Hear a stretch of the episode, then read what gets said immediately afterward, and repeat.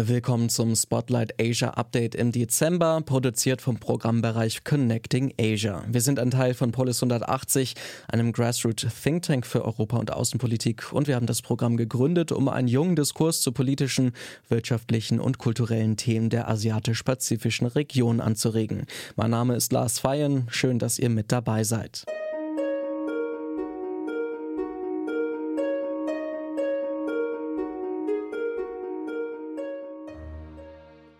Wie immer bei unserem Update starten wir mit einer Nachrichtenübersicht aus den vergangenen Monaten.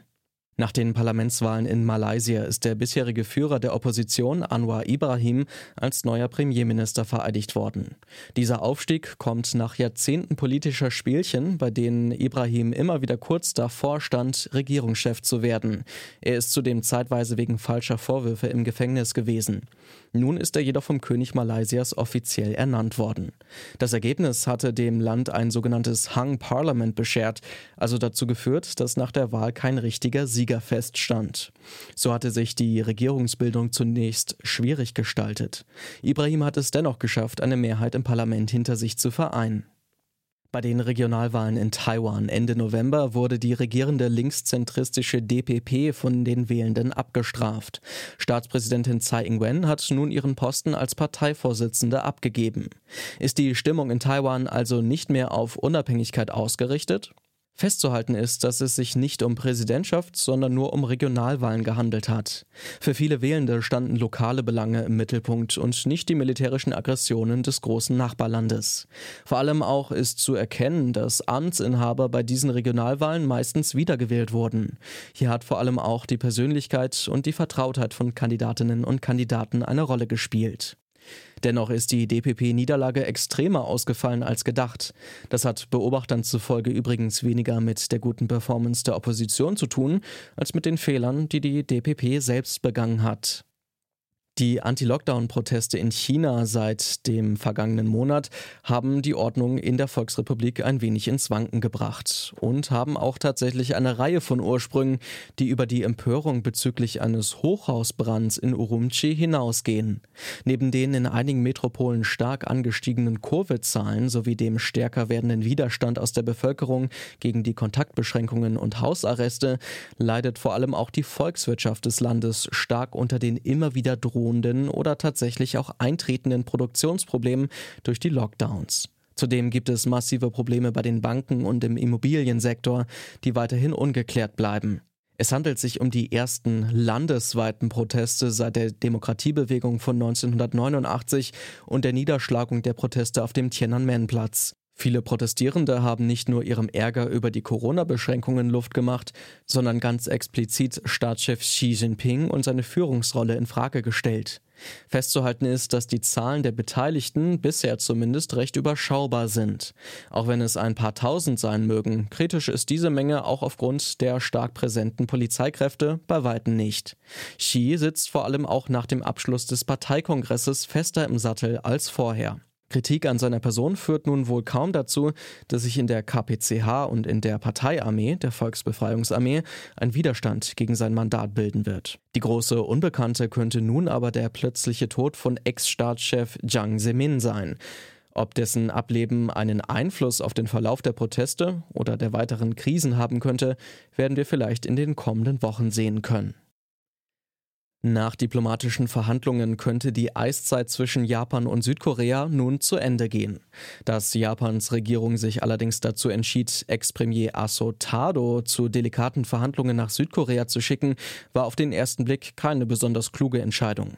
Asso sollte die Grundlage für ein neues Abkommen mit Südkorea legen, um die Entschädigung von Opfern japanischer Zwangsarbeit im Zweiten Weltkrieg neu zu regeln.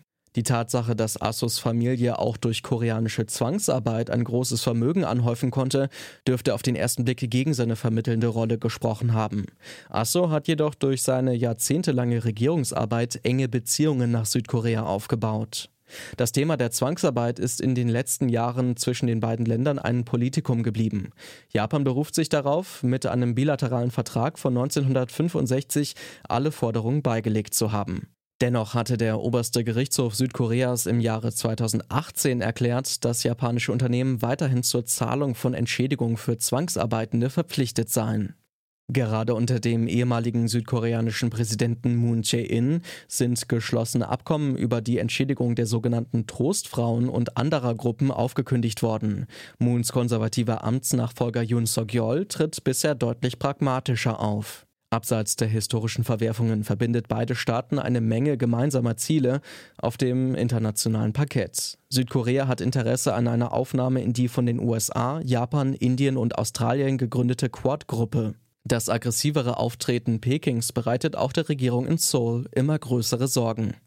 Und soweit unser Nachrichtenüberblick. Unser Programmbereich Connecting Asia arbeitet derzeit an einem Newsletter, in dem wir euch regelmäßig über unsere aktuellen Projekte und Veranstaltungen informieren wollen. Sagt uns gerne Bescheid, wenn ihr Interesse daran habt. Dann könnt ihr gerne an unserem Testlauf teilnehmen. Alle Details findet ihr in den Shownotes und auf der Connecting Asia Seite auf polis180.org. Am 11. Oktober haben die Bundesrepublik Deutschland und die Volksrepublik China 50 Jahre diplomatische Beziehungen gefeiert. Wobei gefeiert wohl ein Euphemismus sein dürfte.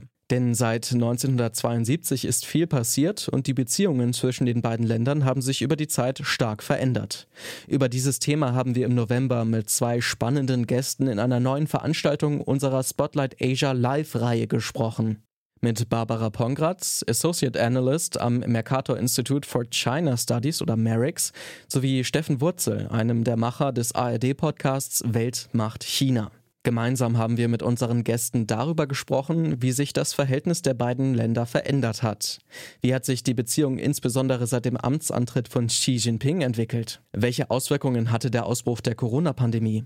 Zu Beginn ging es darum, ob das deutsche Motto Wandel durch Handel eigentlich gescheitert ist. Barbara Pongratz von Merix ist davon überzeugt. Zu beobachten ist, ähm, dass sich Demokratien oft an Chinas Regeln angepasst haben, äh, um wirtschaftliche Ziele zu erreichen. Äh, China hat, wie nun auch Russland, die Hoffnung widerlegt, dass äh, Handel und Kooperation langfristig zu einer politischen Liberalisierung führen. Also kann man Wandel durch Handel das Prinzip als gescheitert erklären. Offen ist jetzt aber, ähm, ob sich die, die werteorientiertere China-Politik, über die wir ähm, später noch sprechen, die, äh, ob die in dem aktuellen Koalitionsvertrag, ähm, der das sozusagen niedergeschrieben ist, ob diese sich unter den aktuellen Bedingungen wirklich verwirklichen lässt. ARD-Journalist Steffen Wurzel stimmt Pongratz zwar zu, kommt aber noch einmal auf die Aussage zurück, ob Wandel durch Handel denn tatsächlich gescheitert sei. Ich möchte einen Punkt aufgreifen, ich widerspreche dir nur sehr ungern, äh, Barbara, aber Wandel durch Handel ist meiner Ansicht nach nicht gescheitert. Es kommt nur auf die Perspektive an. Wandel durch Handel ist aus unserer Perspektive gescheitert. Aus Sicht der Chinesen ist es nicht gescheitert.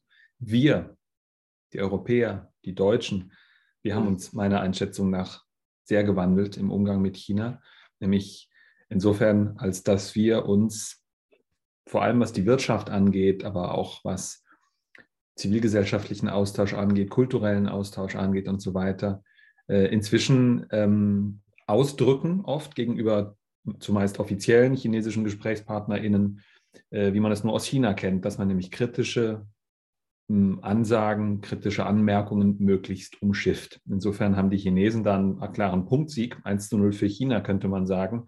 Wir trauen uns heute viel weniger als noch früher, Selbstverständlichkeiten auszusprechen. Wie hat sich die Sicht auf China eigentlich in den letzten Jahren bei uns verändert? Korrespondent Steffen Wurzel sieht da eine klare Tendenz und auch einen Zeitpunkt, seitdem die Wahrnehmung von China im Westen und auch in Deutschland gekippt ist. Ich glaube, ganz entscheidend ist äh, diese Wegmarke 2012, 2013.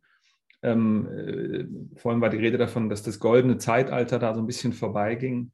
Ich war 2016 zum ersten Mal journalistisch längerfristig in China tätig äh, und erinnere mich an eine Pressekonferenz der Europäischen Handelskammer in China, wo ähm, nicht von goldenem Zeitalter die Rede war, das jetzt zu Ende gehe, sondern man setze jetzt von Seiten der deutschen Wirtschaft die rosa Brille ab. Und das passt eigentlich auch ganz gut, finde ich, weil das noch ein bisschen mehr zeigt, wie, wie man vielleicht mit einer rosa Brille, also mit einem etwas geschönten Blick, doch jahrelang durch die Gegend gelaufen ist, weil eben die, die Möglichkeiten zum Geldverdienen, muss man so ganz hart sagen, exzellent waren. Also der Marktzugang, die pure Größe des Marktes, also der Skaleneffekt, ähm, alles, was damit zu tun hat. Und auch durchaus die, die einfache Art und Weise, wie, wie durch Zauberhand ähm, bürokratische Hürden abgebaut wurden für die Deutschen, wie also der rote Teppich sozusagen ausgerollt wurde. Und wir sind seit 2013 bis heute ähm, in einer Phase der, ich würde es nennen, Normalisierung, also ein, ein Zustand, den viele andere ja, Länder, Staaten, WirtschaftsvertreterInnen anderer Staaten schon länger erleben. Vor allem die USA, Südkorea, aber auch Japan. Und da sind wir inzwischen jetzt so ein bisschen auf dem Boden der Tatsachen angekommen. Barbara Pongratz von Merix hat bei der Veranstaltung ebenfalls betont, dass eine einheitliche europäische Strategie wichtig ist, um richtig mit China umzugehen. Doch davon sind die EU-Mitgliedstaaten bisher noch weit entfernt. Also es steht ja auch zum Beispiel im Koalitionsvertrag, dass, ähm, dass die deutsche China-Politik europäischer gemacht werden sollte, beziehungsweise die China-Strategie Deutschlands in eine europäische eingebettet werden sollte. Ähm, das ist bis jetzt in diesem Prozess auf dem Weg zur deutschen China-Strategie, die eben jetzt gerade in der Entwicklung ist, äh, im ersten Halbjahr nächstes Jahr veröffentlicht werden sollte. Ähm, bis jetzt gibt es noch keine ähm, konkreten Vorschläge, beziehungsweise wie man, äh, wie man das konkret angehen sollte, also implementieren sollte, was im Koalitionsvertrag steht, nämlich die deutsche China-Politik zum Beispiel europäischer machen. Ich glaube, Scholz war auch vor kurzem erst in Europa, äh, in, in Brüssel ähm, und hatte da nochmal betont, dass es ja keine Abstimmung bezüglich der, der Reisepläne der einzelnen Staaten gibt, äh, und sozusagen somit seine, äh, seine Reise ähm, verteidigt. Äh, er meinte zum Beispiel auch, warum er auf die Frage, warum er eine Wirtschaftsdelegation mitnehmen möchte, war, war die Antwort, wir haben das doch immer so gemacht. Ähm, von dem her, glaube ich, sind wir da von einer einheitlichen europäischen Position. Es gibt natürlich die europäische China-Strategie, ähm, die auch vor kurzem, wo dieser Dreiklang auch nochmal vor kurzem bestätigt wurde. Ähm, allerdings ähm, verfolgen eben einzelne Mitgliedstaaten wie unter anderem Deutschland eben natürlich auch sehr sehr enge bilaterale Beziehungen aufgrund der natürlich sehr engen Handelsbeziehungen und auch der großen ähm, natürlich Unternehmensinteressen vor Ort in China. Auch haben wir zum Schluss einen Blick in die Zukunft gewagt. Wie werden sich die Beziehungen zwischen Deutschland und China in den kommenden Jahren entwickeln? Zuerst Steffen Wurzel. Also wenn ich was Positives sagen darf noch oder was Optimistisches, ich weiß, wenn, wenn, wenn ihr mir diese, wenn ihr mir diese Frage gestellt hättet vor zwei, drei, vier Jahren, hätte ich gesagt, bitte mehr Aufmerksamkeit auch selbstkritisch in den Medien zum Beispiel. Da würde ich sagen, sind wir auf einem guten Weg. Also wenn man sich überlegt, wie viel äh, damals 2016 über KUKA gesprochen wurde, nämlich gar nicht, die Übernahme dieses Roboterherstellers oder fast gar nicht. Und jetzt ist plötzlich äh, dieser Hafendeal, der ja eigentlich eine relativ kleine Nummer letztlich sein wird, wenn er überhaupt zustande kommt, Aufmacher in der Tagesschau und die Zeitungen sind voll und alle Leute reden drüber und Twitter ist voll davon würde ich sagen, sind wir auf einem guten Weg. Und das ist der Ausblick von Barbara Pongratz. Scholz Besuch steht jetzt in der Tradition ähm, eher, die auf jahrzehntelanger Wirtschaftszusammenarbeit beruht ähm, und fokussiert sich eben ja, wirklich, also man, kann natürlich sehr unterschiedlich gedeutet werden. Also ich denke auch, dass sich derzeit hauptsächlich durch die Erarbeitung der China-Strategie ein Kurs, Kurswechsel anbahnt. Wenn man natürlich aber da bei bestimmten äh, Vor, Vorfall, Vorfällen zum Beispiel die Äußerungen aus den verschiedenen Ministerien sieht, aus dem Kanzleramt, aus dem, äh, aus dem BMWK zum Beispiel, da sieht, da sieht man eben, dass da tiefe Gräben auch innerhalb der Regierung äh, sind, was die Richtung der China-Strategie und der China-Ausrichtung in der Zukunft angehen sollte. Aber ich denke, allein, dass wir schon eine China-Strategie haben und entwickeln, ist extrem wichtig. Und äh, inwiefern, wie, wie stark der Kurswechsel ausfallen wird, denke ich, ähm, hängt eben davon ab, ähm, wie sich da die Ministerien und auch das Kanzleramt eben einigen können. Also ich denke, äh, man hat zum Beispiel auch schon gesehen, dass diplomatisch die deutsche Regierung die Beziehungen zu Japan oder Indien ähm, teilweise schon priorisieren. Das heißt, es ist auch ein starkes Zeichen, auch wenn man in China, nach China zum Beispiel äh, aufgrund der Zero-Covid-Strategie nicht rein konnte. Aber Japan war eben auf der, auf, zuerst auf der Reiseliste äh, der Regierung zuerst. Das heißt also, da bahnen sich auch schon ähm, Zeichen an. Auch Unternehmen bewerten China-Risiken mittlerweile schon ganz anders wie, wie früher. Sie be bewerten es neu, setzen auf Diversifizierung. Das heißt, äh, die Aktivitäten verstärken, verstärken sich auch in anderen Ländern schon. Das heißt, es ist auch ein starkes Zeichen, dass es, dass es zu einem Kurswechsel kommen könnte. Und ähm, ich denke, äh, nicht nur für Unternehmen, auch für die Regierung braucht es wirklich einen, einen nüchternen Realismus, wie du schon meintest, Steffen. Wir brauchen da, müssen realistisch sein, um wirklich auszuloten, wo die Gemeinsamkeiten und Möglichkeiten der Zusammenarbeit nützlich sind und, und, äh, und noch bestehen. Soweit unser kleiner Einblick in die Veranstaltung zum Jubiläum der diplomatischen Beziehungen zwischen China und Deutschland. Auch im neuen Jahr werden wir wieder spannende Veranstaltungen für euch organisieren. Auf polis180.org findet ihr dazu und auch zu allen weiteren Veranstaltungen unseres Thinktanks immer aktuelle Informationen. Und eine erste Veranstaltung im neuen Jahr können wir hier schon einmal ankündigen. Und zwar geht unser Buchclub hier bei Connecting Asia in die nächste Runde. In dieser Reihe lesen wir regelmäßig einen Roman aus einem asiatischen Land, diskutieren mit spannenden Gästen und tauschen uns über die in den Büchern angesprochenen Themen aus. Diesmal geht es mit dem Kultroman Aufzeichnungen eines Krokodils von Chiu Miao Jin nach Taiwan. Und darum geht es. Die Studentin Laze liebt Frauen. Das ist unerhört im Taiwan der 1980er Jahre. Doch an der Elite-Uni in Taipei ist eine queere, avantgardistische Szene erwacht. Nun, wo kein Kriegsrecht mehr herrscht, bricht die Jugend auf. Aber wie geht Freiheit? Lazes Liebe zur zwei Jahre älteren Schüling wird zur Obsession. Sie flüchtet sich zu schillernden Außenseitern, doch auch die kämpfen mit sich und mit dem Leben. Und bei alledem mischt da noch ein Krokodil mit, das sich als Mensch tarnt.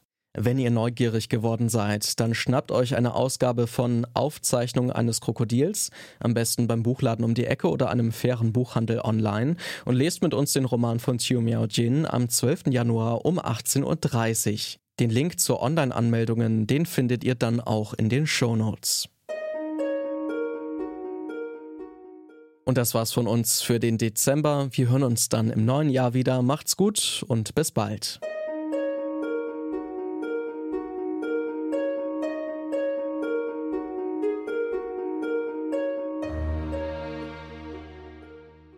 Dieser Polis 180 Podcast gibt ausschließlich die Meinung der Autorinnen und Autoren wieder. Die Verantwortung für den Inhalt liegt bei Ihnen. Polis 180 ist ein Grassroots Think Tank, der wissenschaftliche Erkenntnisse für politische EntscheidungsträgerInnen übersetzt.